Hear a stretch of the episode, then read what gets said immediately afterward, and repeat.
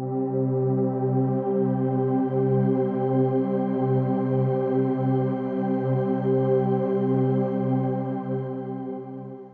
¿cómo estás? Bienvenido a un episodio más de Cela. ha pasado mucho tiempo desde que dije esas palabras. Y como puedes ver, este es el primer episodio del 2023 y es el primer episodio después de mucho tiempo. Ah, había puesto en pausa Cela durante casi 10 meses aproximadamente. Creo que el último episodio fue allá por marzo, no lo recuerdo bien. Pero sí estoy seguro que fue el año pasado. Ah, hubieron cosas, pasaron cosas como, como decimos. hubieron algunos proyectos, hubieron algunos contratiempos, asuntos personales y cosas que de una u otra forma me impidieron poder seguir ah, haciendo CELA. Sin embargo, también estoy emocionado porque durante ese tiempo pude empezar otro podcast, otro proyecto em, que se llama Medita en esto, eh, que se trata de meditaciones diarias en la palabra de Dios para que podamos juntos tomar un tiempo y poder em, meditar en, en, lo que la palabra nos enseña y cómo podemos aplicar eso en nuestro día y para traer un poco de ánimo y esperanza. Ah, así que puedes escucharlo diariamente. Ah, ya van 75 episodios. Ahí hay mucho de lo que vas a poder disfrutar. Así que eh, me emociona estar de vuelta con Selah. Eh, podría decir que Selah es uno de, mis bebés, es uno de los primeros proyectos que empecé. Creo que allá por el 2019 iniciaba esto. Y Selah eh, fue una gran aventura, ha sido una gran aventura para mí, porque me ha ayudado a descubrir un lado más genuino de mi espiritualidad y, de mi relación con Dios, a cuestionarme cosas sin, sin el temor ah, de, de dañar mi relación con Dios, a poder tener criterio, por así decirlo, acerca de mi fe, poder retar mi fe también con preguntas que de repente a veces no nos hacemos porque nos da miedo o porque quizás creemos que Dios se va enojar porque tenemos preguntas. Y sinceramente no es así. Eh, mucha gente en la Biblia tuvo preguntas. Eh, no está mal tener preguntas y no está mal querer que Dios les responda. Y la mayoría de veces Dios responde y en las otras ocasiones pues podemos tener paz que pues Dios está en control. Así que se, ha está, eh, se la está de vuelta. Ah, me emociona, creo que lo he dicho.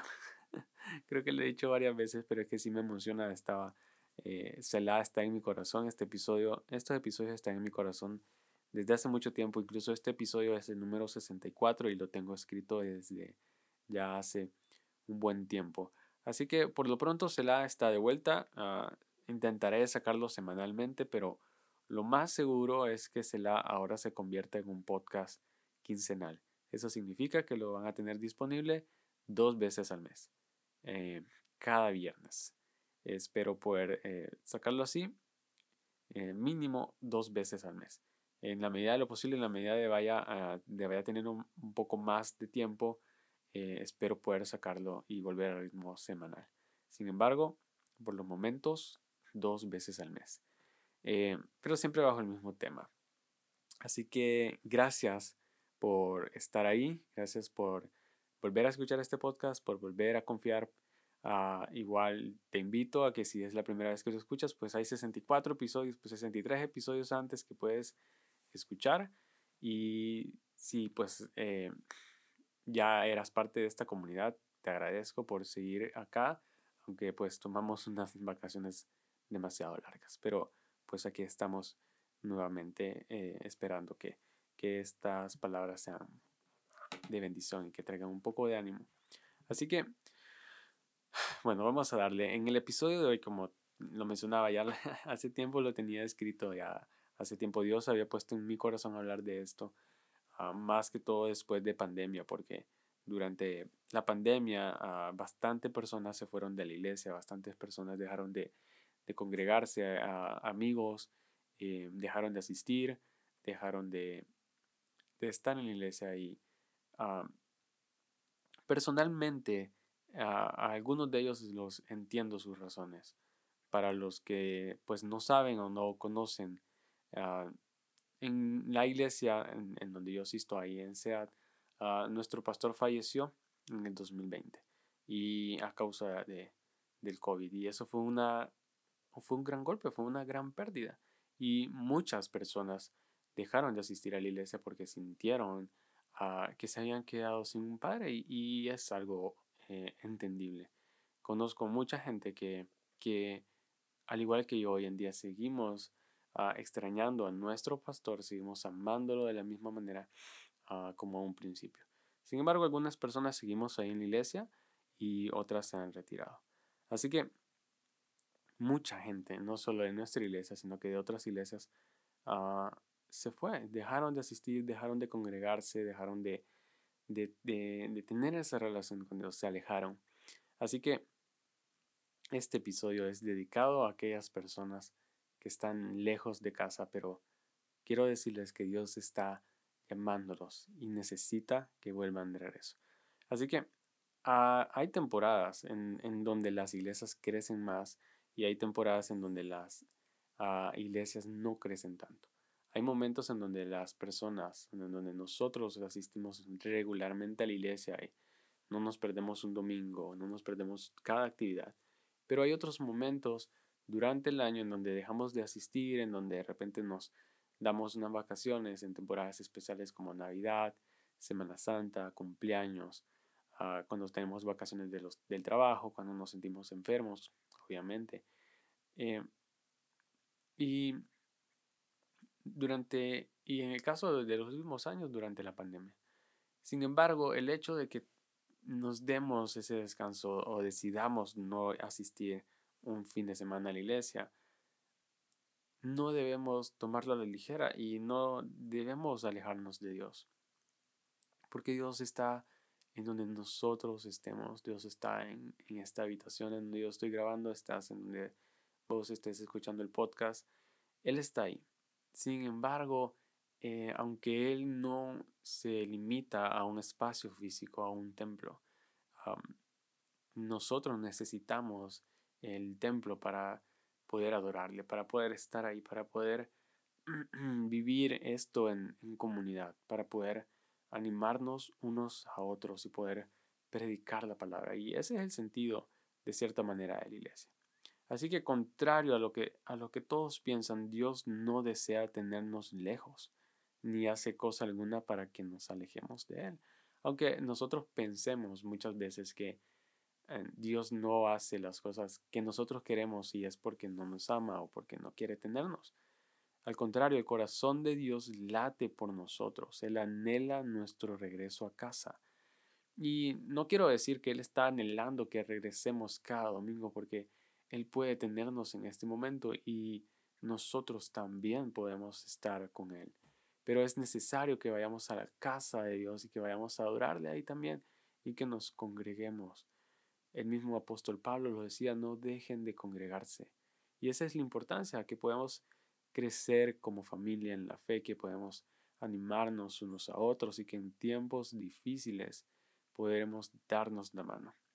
Así que la Biblia entera es una declaración explícita del ardiente amor que existe en el corazón de Dios por nosotros.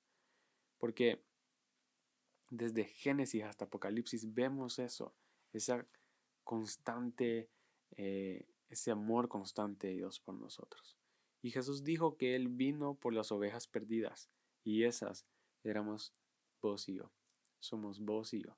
Y Jesús vino por nosotros, y eso es lo que Llevamos años predicando y es de lo que se han hecho prédicas, libros, podcasts y Jesús vino, pero no vino nada más solo porque tenía que venir, él vino porque era necesario, porque a través de su venida, su muerte, su resurrección, nosotros podemos tener libertad de nuestros pecados, podemos recibir perdón por ellos y podemos tener acceso a una relación íntima con Dios que antes era más complicado. Así que mm, todos tenemos el acceso a la presencia de Dios, todos tenemos acceso a, la voluntad de Dios. Y me encanta cuando hablo de este tema, hablar de la parábola del hijo pródigo. Y me imagino que la has escuchado ahí en Lucas 15. Habla acerca de un hijo que, que, de un hombre que tenía dos hijos y uno le dice, uno le pide la, la herencia y el padre se la da y, la Biblia menciona que el hijo va y, vive perdidamente y, y, podemos decir que el hijo está viviendo en pecado, está viviendo de una manera incorrecta y malgastas todo su dinero, se aleja no solo de la casa del padre, sino que se aleja del padre. Pero llega un punto en donde el hijo se da cuenta de que no puede vivir sin, sin estar con su padre, sin estar en la casa de su padre. Y es ese momento, creo que todos hemos pasado por ese momento de reflexión cuando nos estamos alejando de Dios. Nos damos cuenta de que sin Él somos nada.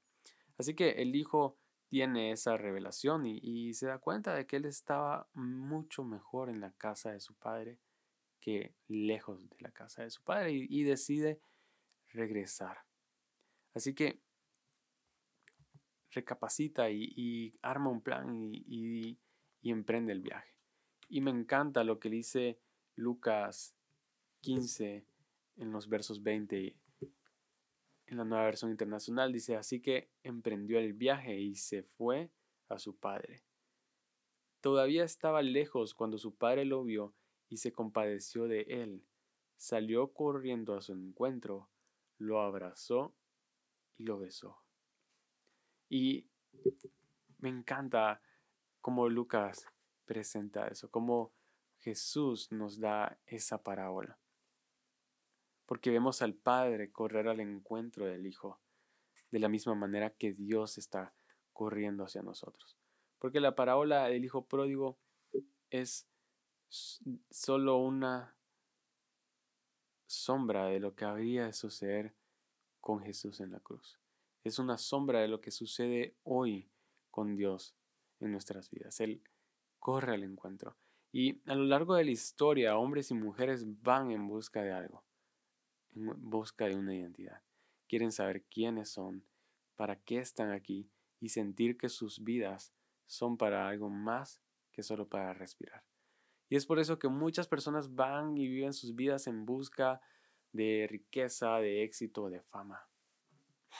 Y a lo largo de la Biblia vemos al hombre intentando encontrarse con Dios, al hombre buscando a Dios y a Dios estando presente y a Dios anhelando esa búsqueda.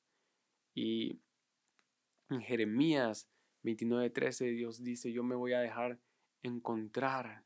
Ustedes me van a buscar y me van a encontrar cuando me busquen de todo corazón. Pero en la parábola del hijo pródigo el papel se cambia y Vemos al hijo caminando hacia la casa del padre, pero vemos al padre movido en amor y corriendo hacia el encuentro de su hijo. Y más adelante en Lucas 15, ah, en los versos 21 en adelante, nos relata que el hijo empieza a hablar con el padre y empieza a dar su discurso de, de, de pedir perdón, de arrepentimiento, y el padre no le presta atención a eso, sino que manda a llamar a los criados y manda que le cambien el calzado, que le cambien la ropa que le pongan un anillo. Y no es que Dios no esté interesado en tu arrepentimiento, simplemente Él está interesado en que regreses a su casa.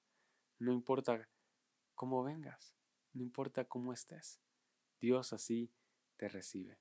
Y me encanta porque Lucas en, en, en, en la descripción de la parábola no es específico, pero Leemos anteriormente que el hijo se revolcaba con los cerdos y comía de la comida que comían los cerdos. no sé si alguna vez has estado en una porqueriza o en donde comen los cerdos, pero no es un lugar que tenga un olor agradable.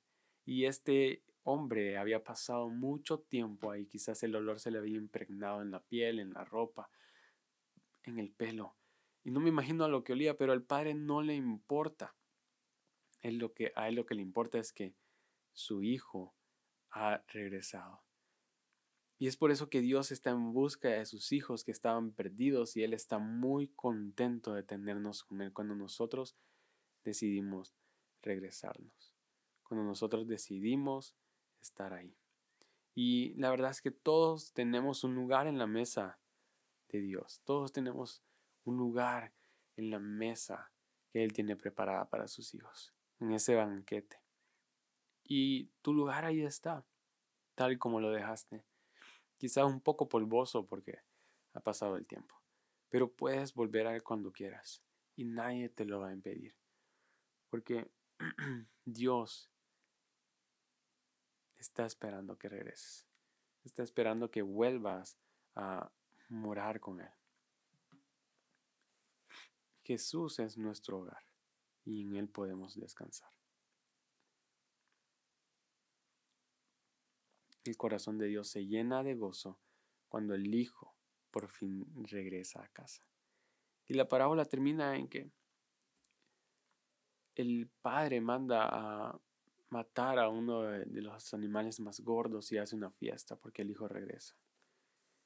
Y al final de la parábola también vemos al hijo mayor reclamar porque él nunca fue o nunca le hicieron una fiesta.